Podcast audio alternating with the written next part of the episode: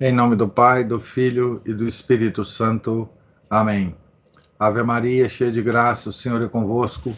Bendita sois vós entre as mulheres, e bendito é o fruto do vosso ventre, Jesus. Santa Maria, Mãe de Deus, rogai por nós, pecadores, agora e na hora de nossa morte. Amém. São Felipe Neri, rogai por nós. São Beda, venerável, rogai por nós. Nossa Senhora de Fátima, rogai por nós. Em nome do Pai, do Filho, do Espírito Santo. Amém. Então, estamos na página 248 da biografia do padre José Fosner, São Paulo de Tarso, e terminamos ontem com o chefe, o presidente da Assembleia dos filósofos lá no Aerópago, Areópago, perguntando ao, ao apóstolo Paulo: Podemos saber qual é a nova doutrina que ensinas? O discurso com que Paulo lhe responde, e cujo esboço nos é transmitido por São Lucas, é uma obra-prima no seu gênero, adaptada à época e ao lugar, notável pela sua cor, local e sutileza. O apóstolo começa com um jogo de palavras.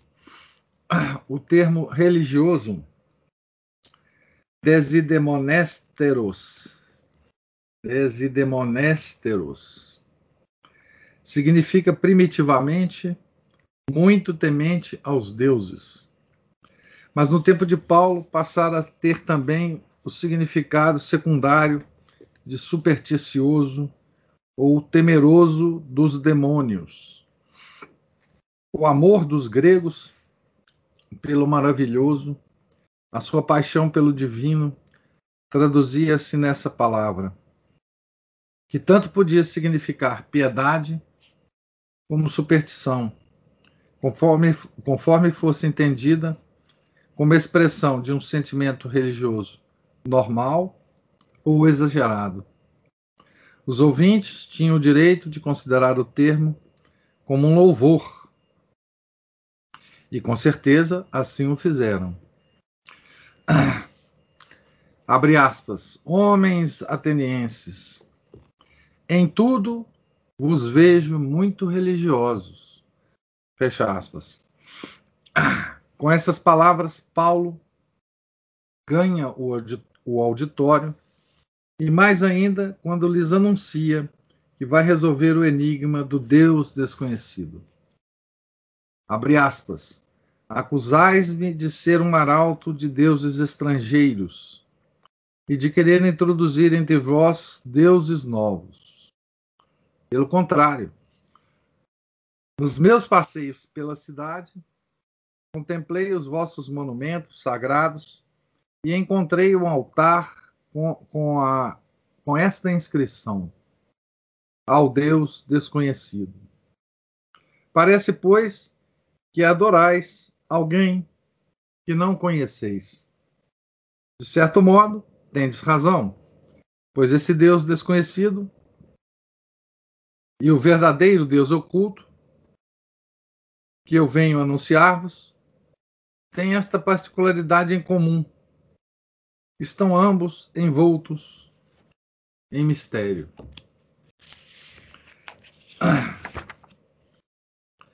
Mas, na realidade, esse Deus misterioso, Paulo continua, né?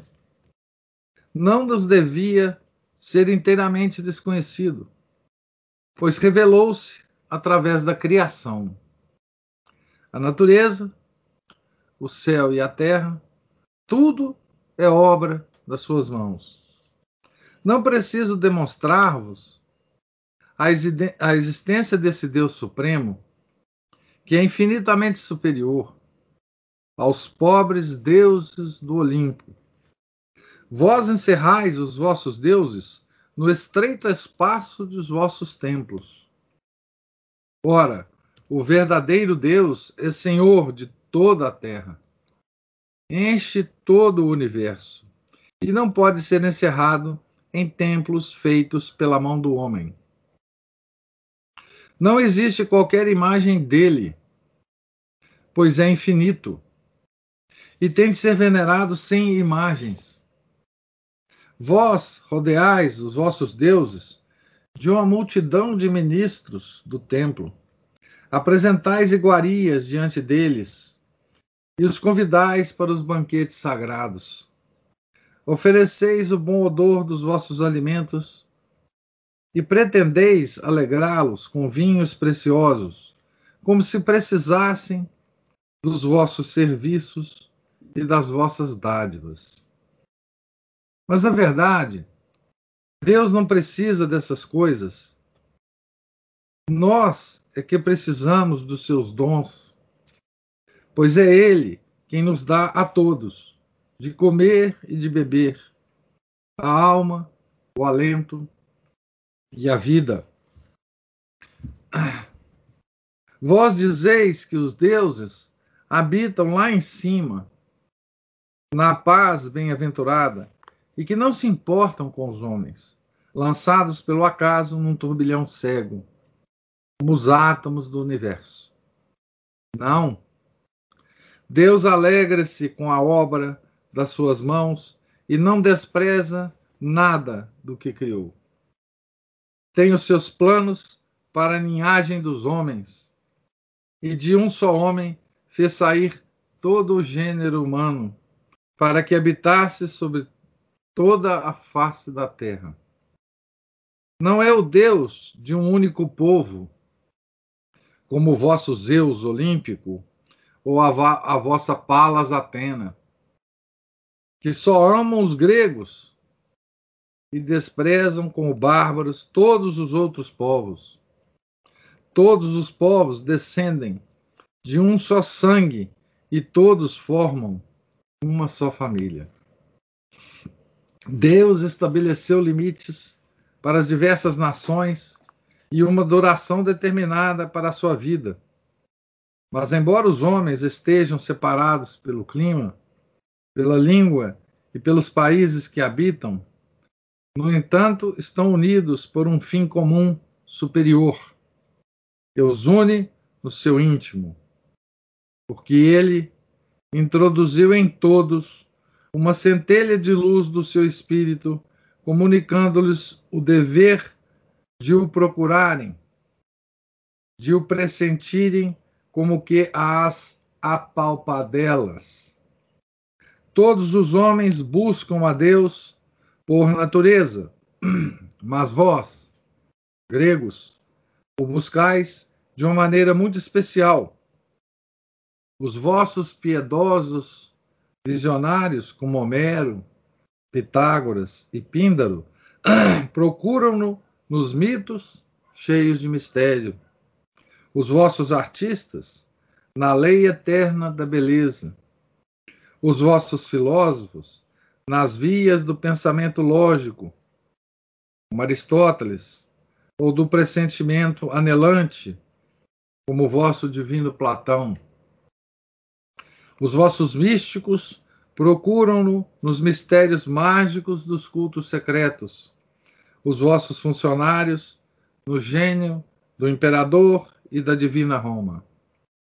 O objetivo da vossa nostalgia, a união com Deus, é excelente.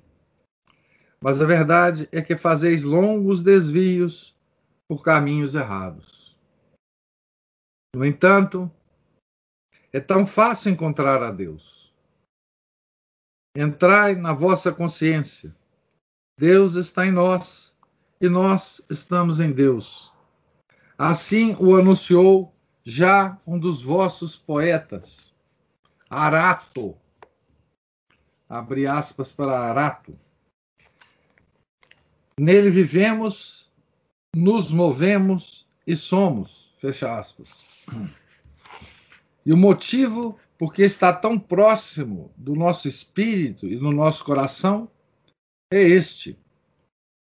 A razão da existência divina é também a razão do nosso conhecimento. No conhecimento foi nos dado no conhecimento foi nos dado também o vestígio a partir do qual podemos procurá-lo, ainda às apalpadelas. Fecha aspas. Neste momento, Paulo punha o dedo na chaga do espírito pagão. Abre aspas, Deus está muito perto de nós e, no entanto, é muito difícil de alcançar. Fecha aspas. Estas palavras de Holderlin, esse é um poeta, né? É alemão, retratam fielmente a atitude espiritual grega e revelam o ponto mais vulnerável do paganismo, que se limitava a adorar imagens, produtos da imaginação, ideias abstratas ou mesmo corporificadas sob a forma de deuses, mas não o Deus vivo, o autor da vida, que Paulo, numa experiência inovidável, tinha encontrado na pessoa de Cristo. A seguir, o apóstolo explica aos ouvintes o íntimo significado da nostalgia divina que os persegue. nostalgia divina, bonita essa expressão, né? Citando a expressão obscura e profunda do autor do hino a Zeus, Cleanto, né? Abre aspas. Somos verdadeiramente da sua raça. A expressão lá da, daquela, daquele hino, né? Deus é mais do que a nossa causa eficiente, aquele que nos fez é a nossa causa exemplar, o modelo segundo o qual fomos feitos. A sua imagem e semelhança. O artista não pode ser inferior à sua obra. Se nós somos centelhas do Espírito Divino, então Deus é Espírito puro e nós estamos habilitados a participar da vida divina, desde que ele nos convide. O apóstolo ainda não pronunciou o nome daquele a quem devemos esta participação, esta elevação, mas esse nome está a ponto de escapar-lhe dos lábios. Enquanto se manteve no terreno da filosofia, Toda a assembleia o havia escutado em silêncio, com a maior atenção. Lembravam-se de ter lido algo de parecido no seu divino Platão, e as ideias que ouviam não desagradavam nem os estoicos, habituados a perder-se em devaneios panteístas, nem a muitos epicuristas daquele tempo, que era do, os dois tipos de pessoa, né? Ah, que escutavam Paulo ali na, naquele momento, né? Os, os estoicos e os epicuristas, as duas, digamos, linhas filosóficas que sobraram de toda a grande filosofia grega no, no, naquele, naquele momento em que Paulo visitava ah, Atenas, né? Mas, para Paulo, tudo isso não passava de uma simples isca do prefácio e introdução ao verdadeiro tema. E o encanto quebrou-se.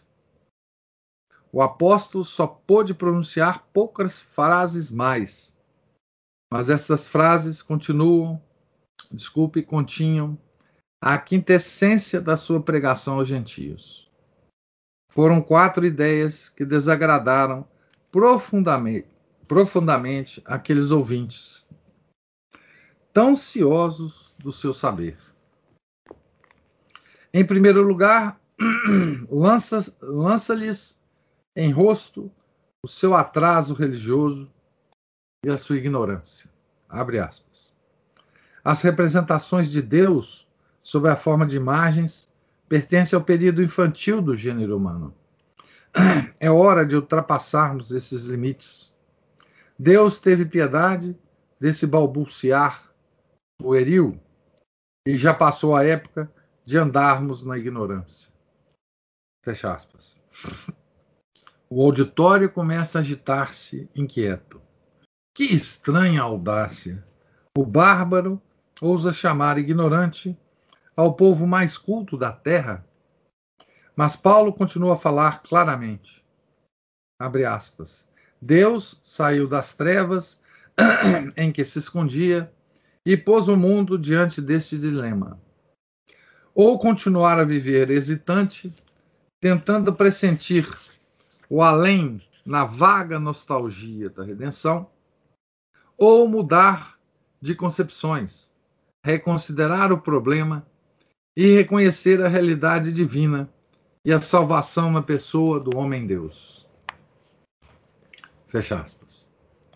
Purificação, transfiguração, divinização, com a ajuda de cerimônias excitantes que faziam vibrar os nervos, tudo isso lhes era familiar, pois procedia dos seus mistérios. Mas mudar de sentimentos mediante o arrependimento, que podia significar essa loucura. Abre aspas. Dai-me a felicidade, pedia o poeta Horácio aos deuses, e eu mesmo cuidarei de ser equânime. Fecha aspas. Paulo observa a crescente impaciência dos seus ouvintes, mas domina-se e prossegue. Abre aspas. Deus interveio poderosamente nos destinos humanos, através de um homem que designou para julgar o mundo. Fecha aspas. Um juiz, um juiz universal. Era excessivo. Nunca se tinha ouvido semelhante coisa. Mas Paulo finge não os perceber e continua cada vez com mais ardor. Abre aspas. Sim, atenienses, o que vos digo é a pura verdade. Eu que me encontro diante de vós, eu mesmo vi o homem mandado por Deus. O seu povo perseguiu-o e, e condenou-o à morte. Mas Deus confirmou a sua mensagem, ressuscitando-o de entre os mortos. Fecha aspas. Aqui tem uma nota. Vamos ver aqui. O texto do discurso do Areópago, tal como Lucas o apresenta, pode muito bem constituir apenas um breve resumo e uma versão livre das palavras originais de Paulo. Frente aos críticos que pretendem discutir a autenticidade histórica dessa passagem, apresentamos aqui o ponderado juízo de Harnack. Abre aspas. Se algum dia os críticos conseguirem chegar a ter uma visão clara das coisas, bem como suficiente bom gosto, ser-lhe-ás impossível negar que nesse texto a genialidade na seleção dos pensamentos é pelo menos tão grande como a fidelidade histórica. O discurso, ah, fecha aspas por Harnack, né? O discurso reveste-se reveste de dupla importância para a história da religião. Por um lado, prova-nos que a ideia de que a natureza invisível de Deus pode conhecer-se por intermédio das suas obras. Um, Romanos 1, versículo 20. Fundamental na doutrina cristã. Constitui uma verdade racional e uma herança espiritual da antiguidade. Por outro, torna evidente a absoluta superioridade e originalidade do cristianismo. Paulo não teve de estudar os filósofos gregos para formular essas ideias, pois estava familiarizado com a demonstração causal da existência de Deus, contido no livro da Sabedoria, capítulo 13, escrito sobre influência helênica. Por outro lado, o apóstolo certamente tinha consciência do sentido panteísta da frase: nele vivemos, nos movemos e somos, tal como a entendiam os estoicos, mas pôde adaptar sem qualquer reparo essas palavras, modificando-lhes modificando apenas ligeiramente o significado, uma vez que o pensamento estoico não errava ao afirmar a presença ou imanência de Deus no mundo. Isso era verdade, mas apenas parte da verdade. O cristianismo teve de unir essa ideia à de um Deus pessoal e supramundano, à da transcendência de Deus, chegando assim a uma síntese genial entre duas realidades diametralmente opostas na, na aparência. Então, essa é a nota que está aqui. Continuando agora no texto, Padre Rosen continua assim: Este é novamente o verdadeiro Paulo, na sua rude grandeza. Pronunciou, enfim, as palavras fatídicas: morte de cruz e ressurreição. Estala uma gargalhada geral. Que disparate! Paulo já não podia prosseguir. Os ouvintes riem e riem. Vê-se forçado a calar-se e a não pronunciar o nome de Jesus. Não pode consentir que aqueles loucos tro trocem do nome divino. Para o presidente e para os filósofos, o incidente é sumamente desagradável ocultam a sua decepção sob uma frase amável, não isenta de ironia. E levantam a sessão convidando o apóstolo a falar noutra ocasião. Outra vez te ouviremos sobre este assunto. Paulo sentiu que fracassara. Triste e desapontado, saiu do meio deles e disse mais a si próprio do que a Timóteo: Andei mal. Teria sido melhor não mencionar a palavra ressurreição e ter começado por lhes contar a história de Jesus. Não quero mais nada com esses sábios, tão pretensiosos. O melhor é voltar para o meio dos trabalhadores. A ciência envaidece. De futuro, Nunca mais aludirei à sabedoria grega, mas unicamente a Cristo e à loucura da cruz. Timóteo, estas são as pessoas de quem a Escritura diz: passam a vida a, ma a malbaratar palavras. Fecha aspas. ele menciona a loucura da cruz, ele vai mencionar isso várias vezes, né? É, e aqui, uh, nessa recepção do, do discurso de Paulo no Areópago, nós podemos muito bem é, é, entender não é? Como é que os intelectuais é, de hoje recebem essa mesma essa mesma notícia, né?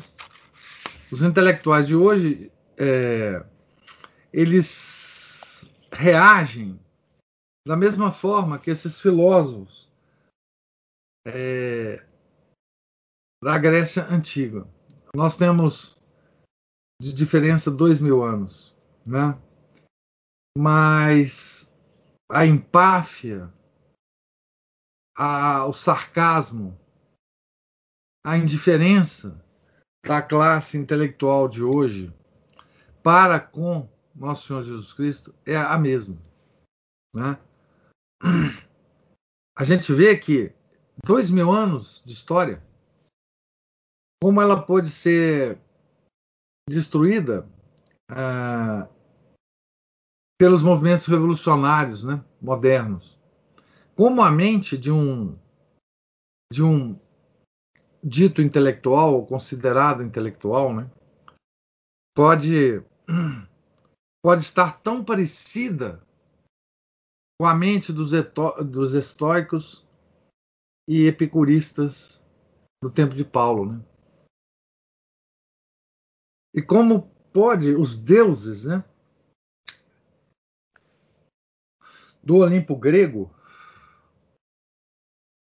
ainda existir hoje em dia com outros nomes, né? E como pode a intelectualidade adorar esses deuses, né? Então, aqui nós vemos um pouco na experiência de Paulo, né? A experiência de todo apostolado moderno, né? entre os pagãos, os neopagãos, né? Tá certo? Essa essa indiferença, essa essa reação diante da cruz, né? Mas hoje nós vemos isso, infelizmente, não só nos pagãos, né?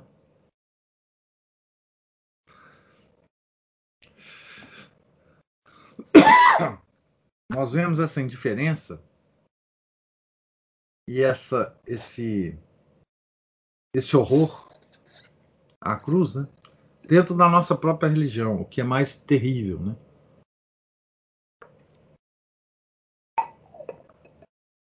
E aqui tem uma chave de entendimento que para nós hoje é muito mais significativo do que na época do Paulo.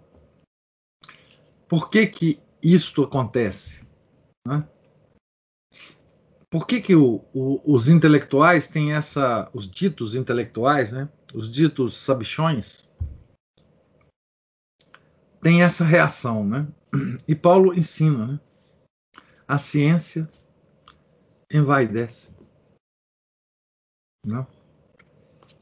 Então, e essa palavra hoje, ela tem conotações que não tinha na na época do Paulo. Né? A ciência, hoje, ela é muito mais que Zeus. No Olimpo é, moderno. Né? É... Porque Zeus, o Deus Supremo, mereceria aquela poesia né, de Cleanto aquela belíssima, né? Tu, ó Zeus, és louvado por todos os deuses. Aquilo que, que nós já lemos, né? Uma, uma belíssima poesia, né? Mas a ciência hoje é mais que, Zeus, porque ela promete muito mais coisa, né? Porque Zeus não prometia nada. A ciência hoje promete. Esse nosso Deus hoje é um Deus que parece estar muito interessado em nós. Muito, muito interessado em nosso bem-estar, né?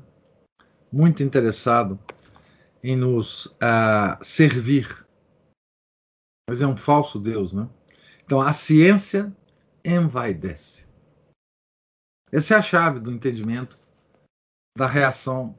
É, e, e, claro que Paulo descobriu uh, na hora, né? Mesmo quando se dispunha a voltar para casa, notou que alguns o seguiam.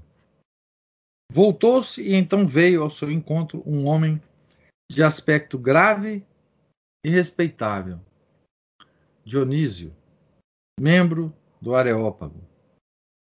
E também uma mulher envolta num manto ne negro, chamada Damaris que deixava ver dois olhos profundos e pensativos por trás do véu que lhe ocultava o rosto. Apareceram ainda algumas outras pessoas, e com elas se formou uma comunidade, certamente não numerosa, mas de boa formação intelectual. O título de Areopagita era ambicionado e respeitado por toda a parte, e o fato de se ter formado uma lenda em torno desse Dionísio e de o maior teólogo do século VI se ter ocultado sobre o seu nome, indica que o novo discípulo deve ter sido a alma da comunidade ateniense e talvez seu primeiro bispo. Enquanto os sofistas desciam os degraus do Areópago, troçando do estranho judeu de Tarso, este, sentado no meio dos seus irmãos recém-conquistados, já lhes ia falando da pessoa de Jesus. Sobre, sobre Dionísio, né? o Areopagita, é, quem estava presente ontem na aula sobre a Revolução Francesa é, sabe que o grande o grande nome por trás dos iluminados da Baviera, né, dos Illuminati, era o Adam Weishaupt. Ele ele se ele denominava o grupo deles, dele, né, de os aeropagitas. Certo? é, dando a esse termo o antigo significado que os gregos davam a esse termo. Era muito, era muito prestigioso ser chamado de Areopagita nessa época, porque era a membro daquela patota, não é? Daquela patota estoica e, e epicurista. E é a isso que o Adam Weishaupt se referia quando eles se chamavam, se chamava o grupo dele de os Areopagitas, né? certo? Por isso a conexão com, com o nosso bate-papo de ontem sobre a Revolução Francesa. Encerrada no seu esteticismo, Atenas, protótipo da Grécia, sempre tinha evitado enfrentar a terrível realidade da vida, envolvendo-a nos véus da beleza falaz. Habituados à transparência cristalina daquele céu e aos limites do pensamento racional, os atenienses só amavam o que era claro e nitidamente delineado. As ideias sobre a morte, peso infinito da eternidade e o destino sobrenatural da vida não encontrava neles eco algum. O peso infinito da eternidade. Não. não. Essa cidade não oferecia terreno propício ao evangelho. O belo narciso que se contempla nas águas claras e se apaixona por si próprio era o símbolo da Grécia. Esse povo não desejava a verdade em nome da verdade, mas interessava-se apenas pelo prazer do pensamento. Perdiam-se deliciados nos seus labirintos intelectuais e, para tanto, possuíam na sua língua o instrumento mais cinzelado que jamais povo algum possuiu a língua grega. Né? Tinham desenvolvido ao máximo todos os dotes do espírito, mas com o sacrifício do coração. Nas palavras de um poeta, faltava-lhes a força do amor e da abnegação. Aqui ele vai citar Goethe, né?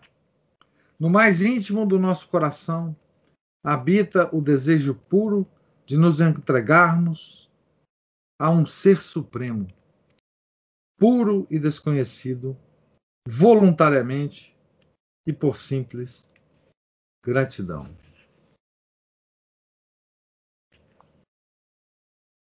Esse é, é um trecho de Goethe, né? Por outro lado, havia na alma grega outro polo de cunho absolutamente irracional, que se traduzia na ebriedade sem freios, simbolizada pelo culto de Dionísio, bem como no desejo apaixonado de divinização e de supressão de barreiras entre os homens e os deuses, tal como se manifesta nos mistérios de Eleusis. Nada disso podia oferecer a Platão qualquer ponto de contato. Nas grandes e pequenas festas de Dionísio e na Semana Santa de Eleusis, que coincidiam mais ou menos com a época em que hoje celebramos a Páscoa da Ressurreição, como também nos cultos de Atis, a Atis e a Adonis. Os atenienses comemoravam a morte e a ressurreição de um Deus.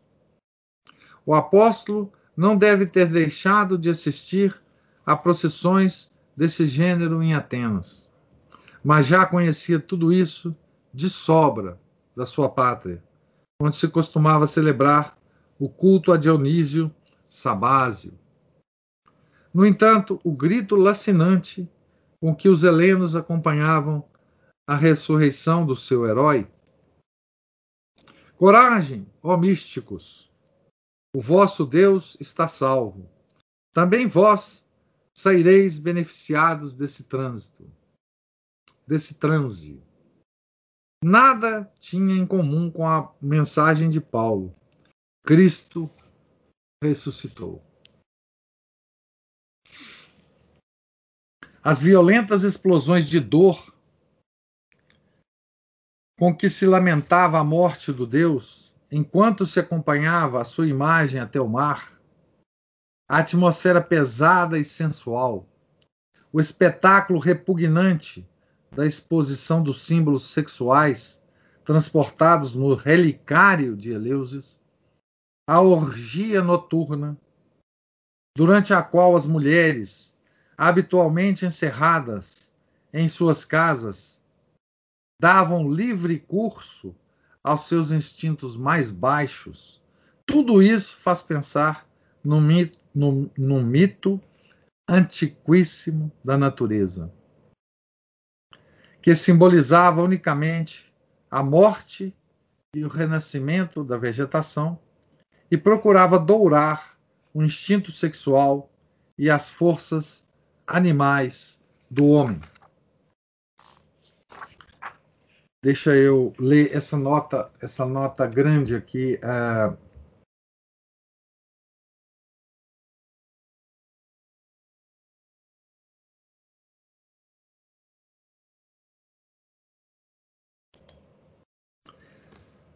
que tem aqui, quando ele fala do, do, do mito antiquíssimo, né, da natureza morte e renascimento da vegetação. Né? O pensamento religioso da antiguidade girava principalmente em torno de dois eixos. Em primeiro lugar, se existiria realmente para o homem uma semelhança com Deus e uma união com Ele, isto é, um conhecimento recíproco e um vínculo amoroso entre ambos. E em segundo lugar, como poderia o homem participar da vida feliz dos deuses, bem-aventurados, a fim de escapar do inexorável destino que pesa sobre a humanidade por causa das catástrofes políticas, da tirania, do confisco dos bens, desterros, etc. 500 anos de filosofia grega foram incapazes de responder adequadamente a essas questões essenciais. Segundo Platão, a contemplação de Deus seria privilégio do nobre, livre, que dispunha de tempo e de dinheiro, e não era assunto para um homem do povo. As almas que não podiam encontrar paz em semelhante doutrina refugiavam-se, por consequência, nos cultos secretos ou mistérios e até na magia. Devemos ter em conta uma característica da época: a tremenda insegurança existencial reinante em princípios da época imperial, para compreendermos o êxito que tiveram os cultos antigos e novos, que prometiam aos adeptos proteção, liberdade e vida imortal por intermédio do Baal da Síria, de Ísis ou Cibele, ou dos tradicionais mistérios órficos, pitagóricos ou eleusínicos. Tanto num caso como no outro, tratava de religiões da imortalidade. Um espesso véu paira sobre esses cultos secretos, já que impunham um religioso silêncio aos seus adeptos. O seu propósito era formar um estreito laço entre o iniciado e o seu Deus, matrimônio místico. Os ritos consistiam na admissão solene do iniciado depois de um longo e doloroso período de prova, na entrega dos escritos sagrados, na instrução e representação do aprendido em forma dramática. Na época, na exposição de objetos e símbolos sagrados. Nos mistérios de Eleusis, uma espiga de trigo. Em banquetes rituais e em beber de um cálice sagrado. Estados extáticos e hipnóticos provocados pelo mistagogo levavam muitas vezes os iniciados a imaginar que subiam aos céus através das esferas dos planetas ou desciam aos infernos. Nós temos coisas parecidas com isso hoje, né? Na, na, na própria igreja, né? Na, na, naqueles negócios de, da RCC, né? Parece muito com isso aqui. Ao lado dos cultos propriamente ditos, havia uma abundante literatura ocultista os assim chamados escritos herméticos. Paulo, que penetrou tão profundamente na alma pagã, deparou a cada passo com esses mistérios. E ele vai falar disso né, nas suas epístolas, é, em cada lugar que ele passava. Né? Como tudo isso era diferente da ação salvadora de Deus pela morte expiatória de seu filho, Veja que essa, essa, essa notícia que Paulo é, levava para os gregos era tão diferente. Né? É, o, o, o, o, nosso Deus, Deus de Israel, né, que mandou seu filho, Messias, a história ela, ela era tão diferente, mas, mas inclu, envolvia os mesmos fatos, né? Quer dizer, aqui tinha uma ressurreição também, mas uma ressurreição redentora. Né? E outra, o mito da ressurreição, é, esse mito que estava sendo encenado é, nessa descrição que, que, que o padre Rosen faz, era um mito. Agora, a situação que ocorreu com o nosso Senhor Jesus Cristo era fato, era real, né? Tá certo? Então, é, é o mito se tornando realidade, né? E de uma forma completamente diferente, né? É... Então, como tudo isso era diferente da ação salvadora de Deus pela morte expiatória do seu filho, da elevação moral da ideia cristã da Páscoa. Uma enorme montanha de obstáculos psicológicos opunha-se, portanto, à pregação do evangelho. Semelhantes contrastes não podia superar, não podiam superar-se a não ser por um verdadeiro milagre da graça. Quer dizer, era muito semelhante e era muito diferente. A Páscoa grega, né, pagã, com a nossa Páscoa, né? Paulo havia intimado a cidadela dos deuses, Atenas, a render-se a Cristo. Mas teve de reconhecer que ainda continuava inexpugnável. Adquiriria experiência. Pouco depois, na segunda epístola aos Tessalonicenses, capítulo 3, versículo 2, resume os seus sentimentos nessa fórmula. A, abre aspas. A fé não é para todos, fecha aspas. A fé pressupõe uma determinada disposição de alma, uma certa sinceridade e, frequentemente, também uma comoção interior. Essa cidade, porém, era cética e superficial. Estava apaixonada por si própria. Paulo sentiu nascer dentro de si um profundo desprezo pela sabedoria deste mundo. E daí por diante, resolveu opor-lhe mais intensamente a doutrina da cruz. A quem tenha posto em dúvida a autenticidade do discurso no Areópago, com o fundamento de que os historiadores da antiguidade tinham por hábito inventar os discursos pronunciados pelos seus heróis em função da situação e do ambiente? Há quem tenha posto em dúvida. Né?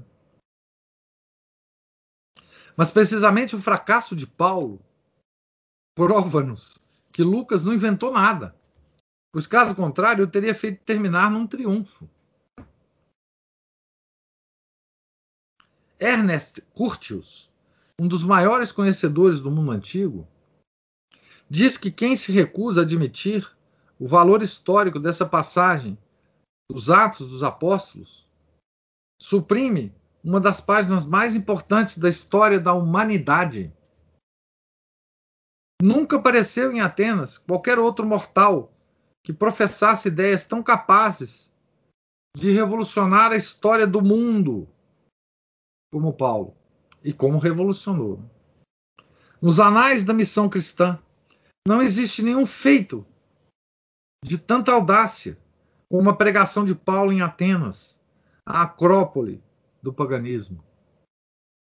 Quem poderia supor, naquela época, que a religião anunciada pelo apóstolo, pelo apóstolo aos atenienses viria a tornar-se mais tarde, sob o domínio turco, o ponto de apoio ao qual os gregos teriam de agradecer a sobrevivência da sua nação, da sua literatura e da sua própria língua. A igreja, né? Ela preservou tudo da Grécia, né? Tudo que valia a pena preservar, né? Inclusive a língua, né? Quando naquela noite Paulo se retirou para descansar no seu miserável albergue, no bairro dos Oleiros, quantas imagens não lhe devem ter povoado o sono?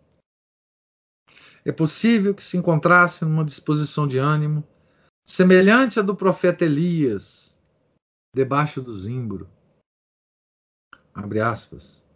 Basta, Senhor, tirai-me a vida porque não sou melhor do que meus pais. Fecha aspas. 1 Reis 19, versículo 4. E quem sabe se para além do Golfo de Egina, por cima do Acrocorinto, não lhe surgiu um rosto que lhe dizia, abre aspas, Paulo, não te deixes levar pelo desalento, porque ainda tens diante de ti um longo caminho. Fecha aspas. O apóstolo não conseguiu fundar em Atenas uma comunidade importante. Nas suas cartas não aparece a menor referência a essa cidade. O apóstolo não escreveu nenhuma carta aos atenienses, nem se deteve ali por ocasião da sua terceira viagem. No século II, a igreja de Atenas ainda se erguia sobre fracos pés. Atenas foi uma das últimas cidades a converter-se ao cristianismo, o último baluarte da filosofia pagã contra o cristianismo.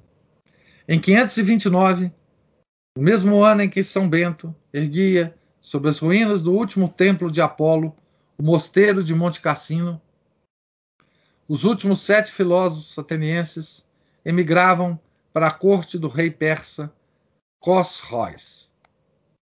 Assim passa a glória desse mundo. Então, gente, nós estamos há muito tempo, né, comentando sobre essa estada de Paulo em Atenas, né?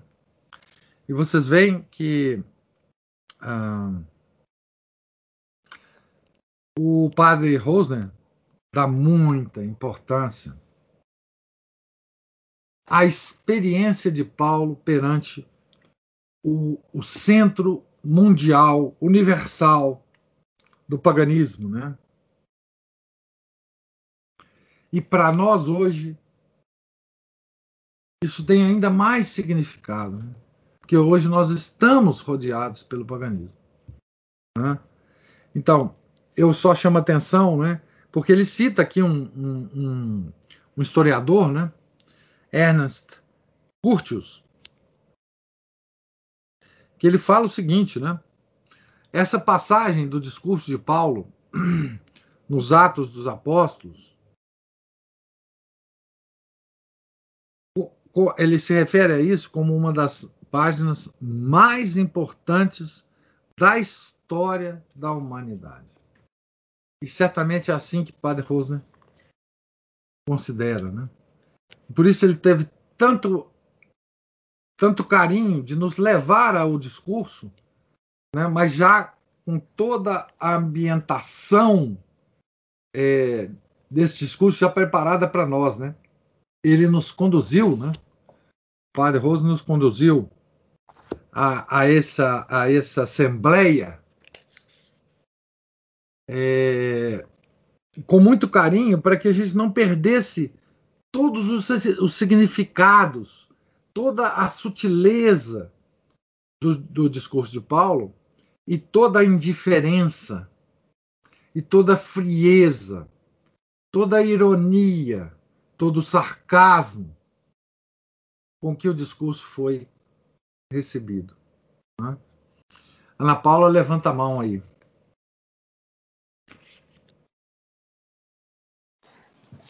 O senhor está me ouvindo, professor? Perfeitamente. É, tem duas coisas que eu queria falar.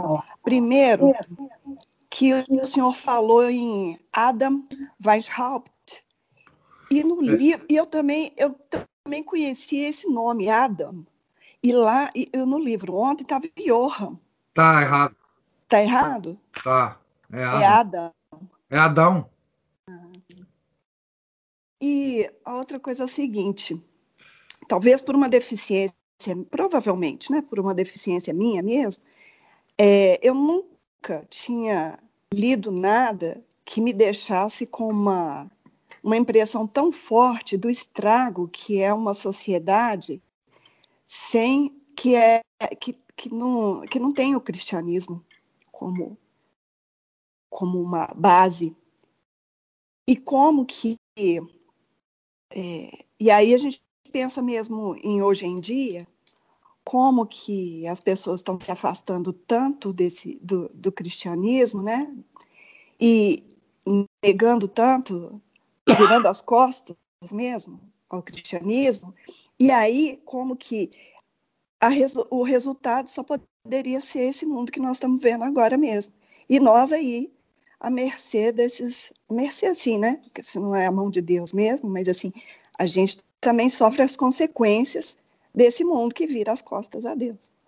Veja, Ana Paula, quando quando nosso Senhor é retirado do centro da vida civilizacional, o que, que aparece em substituição são os deuses do Olimpo. É a força do destino. Essa, esse, essa escravidão ao destino, nós vivemos lá hoje como os gregos antigos viviam. E o que, que os gregos antigos faziam para aliviar esse peso? Eles procuravam os cultos é, de magia que existiam na antiguidade. Nós fazemos a mesmíssima coisa. Vocês vejam que a magia antiga ela ela começou a aparecer com força no Ocidente, tá certo? Justo na reforma de Lutero, justo no início é, da destruição atual que nós vemos, os homens já passaram a procurar, né? porque uma vez destruída, né? essa essa civilização baseada na cruz de Nosso Senhor, o homem tem a solução. Ele já tinha a solução antes do cristianismo. E é a única que ele tem. É voltar a cultuar os deuses. Certo? O, o, é, tem uma frase associada ao Chesterton, que, na verdade, os biógrafos dele nunca acharam essa frase nas obras dele. Depois, essa frase tem uma história muito longa que eu não vou contar aqui. Mas a frase ela é, ela é muito é, ela é muito significativa para isso que nós estamos discutindo. Ele diz assim: o homem que não acredita em Deus não é que ele não acredita em nada, é que ele acredita em tudo. Então, é, se você deixar de acreditar no Deus unitrino verdadeiro, você vai acreditar em todos os outros deuses que são apenas farsas, são apenas cópias mórbidas de atributos divinos. Né? Então, o que nós estamos vivendo hoje, volto a afirmar, no neopaganismo, é a ressurreição desses deuses olímpicos, que agora tem outros nomes, obviamente, mas tem as mesmas características. Nós estamos vivendo numa, numa mitologia é, reformada, mas que, que, que, que, é o que, que, que é o que a única opção fora da cruz de Nosso Senhor é o que nós estamos vendo hoje. O, o mundo não tem soluções novas. Tudo que está acontecendo hoje é velho, muito mais velho do que o cristianismo. Então, nós, nós é, ressuscitamos todas as velharias, com sofisticação, né? obviamente. Né? Esses rituais mágicos, tá certo? Essas orgias, hoje nós vemos essas orgias é, acontecerem e a gente não tem a dimensão de que essas orgias são orgias religiosas. Tem um fundo religioso nisso, né? Por exemplo, a gente vê é, as descrições, graças a Deus, nós não vemos isso, né? Mas a gente vê as descrições dos bailes funks da periferia. Bom, isso são orgias de cunho é, de, de muito antigo. Essas orgias ocorriam na Grécia. Tá certo? Hoje a gente tende a, a a considerar isso como. Uh, mas isso é um aspecto da, da, do desespero religioso das pessoas. Né? O que faz essas pessoas aí nesses, nesses lugares de orgia é, é, o vazio que traz a recusa da cruz, a indiferença à cruz, a, a, o sarcasmo à cruz, o horror à, à cruz. Né? Não é verdade?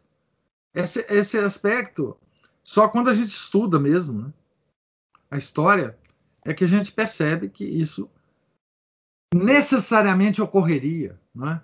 A Renascença e o Iluminismo está encharcado de magia. Todos os grandes é, iluministas eram, eram muito associados e às vezes eles próprios magos, né? mas associados à magia, a, a, a todas essas ciências divinatórias, a todas as, as, as, as, as artes mágicas. Né? É só vocês lerem aquele livro da Frances Yates para vocês terem ideia. Né? É, Giordano Bruno e a, a,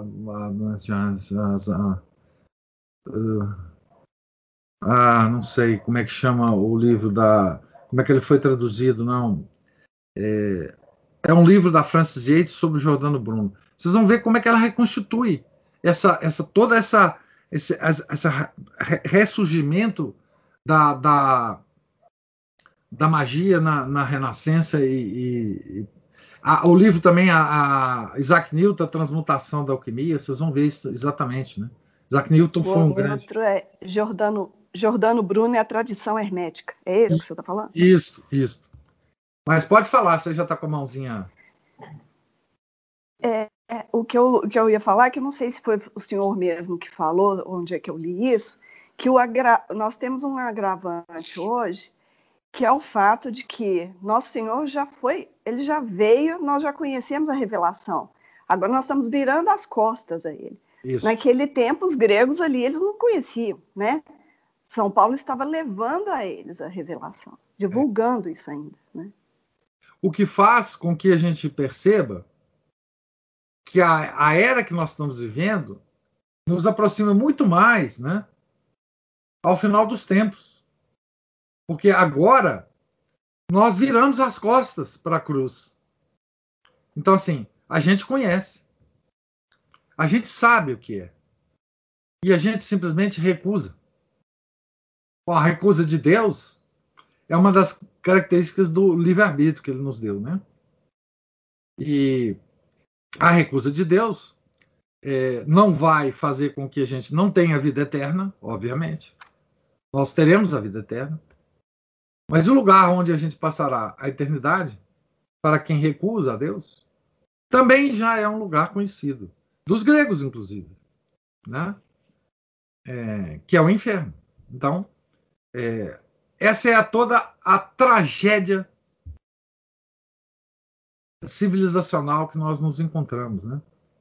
É, e vai ser uma sequência de tragédias, porque o afastamento de Deus ele, ele ocorre, o homem se afasta de Deus e Deus aceita esse afastamento. Então ele se afasta do homem, tá certo? Nós vimos, nós vemos isso no, no, no, no Velho Testamento. Ai, meu Deus do céu. Vocês não acreditam o que está acontecendo, não. Eu não tenho mais espaço para gravação no meu disco. Não tenho mais. Então tá, vamos continuar aqui. Mas, é... então, a tragédia do, do, do, do, da, do, do, do, da nossa civilização é que parece que não terá mais volta. Não terá mais volta. É simples assim. Certo? E isso é, um, isso é, um, é uma coisa entristecedora, mas profundamente entristecedora. Né? O homem simplesmente é, parece que não vai voltar mais a Deus. Diga, Ana Paula. Me lembrou uma cena daquele filme do Mel Gibson, que, que primeiro o Senhor fala com Pilatos. Quando ele vai, quando ele é levado a Caifás, ele não já ele já silencia porque Caifás ele via que ali naquela alma já não havia mais possibilidade nenhuma de, de mudança. Aí ele volta, ele é mandado de volta a Pilatos, e aí ele já não conversa mais com Pilatos também, porque a mesma coisa. Então, é, é o, o, silêncio de Deus é algo bastante preocupante, né? Isso é impressionante. ele silenciar. E Herodes também, né? Quando ele é levado a Herodes, Quando Pilatos manda ele para Herodes, ele vai na corte. Essa cena é incrível, né? No filme.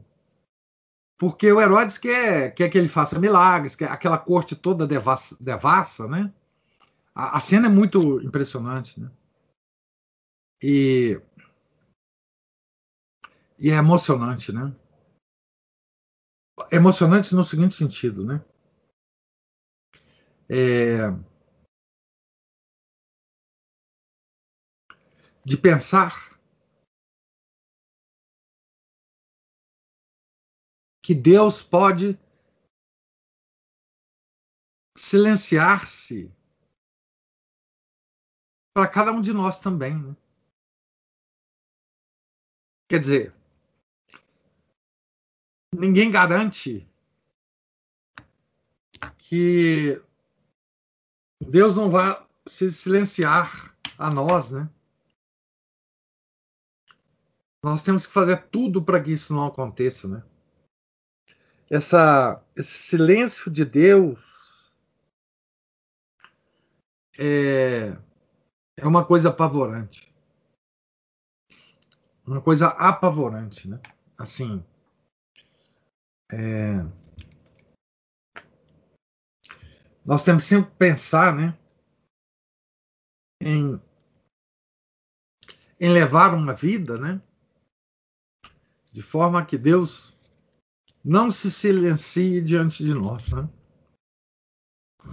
Então, essa coisa do silêncio de Deus é uma é uma, uma das passagens é, impressionantes né? Da, daquele filme e, e, e, obviamente, da realidade. Né? É... Então, Deus está se silenciando diante da, da nossa civilização. Né? Ele está se retirando. Né? E, e os deuses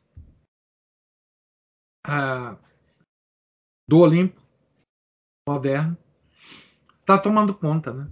Então, essa é a grande.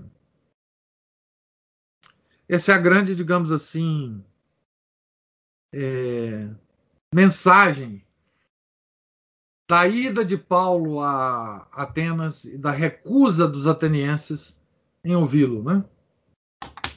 Agora, uh, o mundo também recusa a ouvir a, a mensagem do nosso Senhor Jesus Cristo. Né? O mundo moderno esqueceu. Né? É, nosso Senhor Jesus Cristo e quando a gente, quando a, a igreja pede, né, para que a gente reze em reparação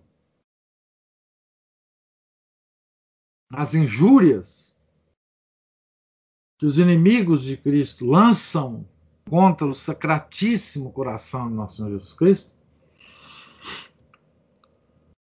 às vezes, às vezes a gente pensa, mas que injúrias? Então a injúria maior é essa, né? O mundo virou as costas para ele. E não há injúria maior por seu infinito amor aos homens, né? Do que esses mesmos homens que ele ama infinitamente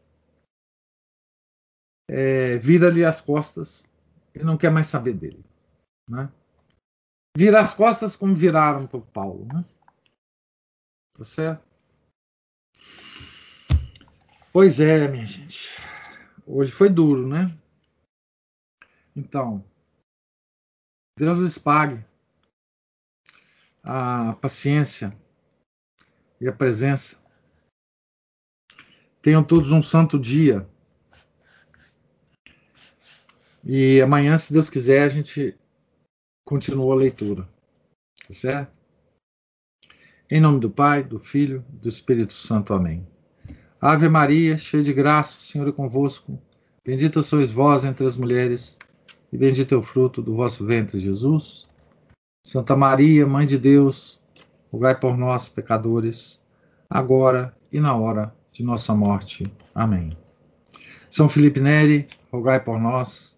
São Beda, venerável, rogai por nós.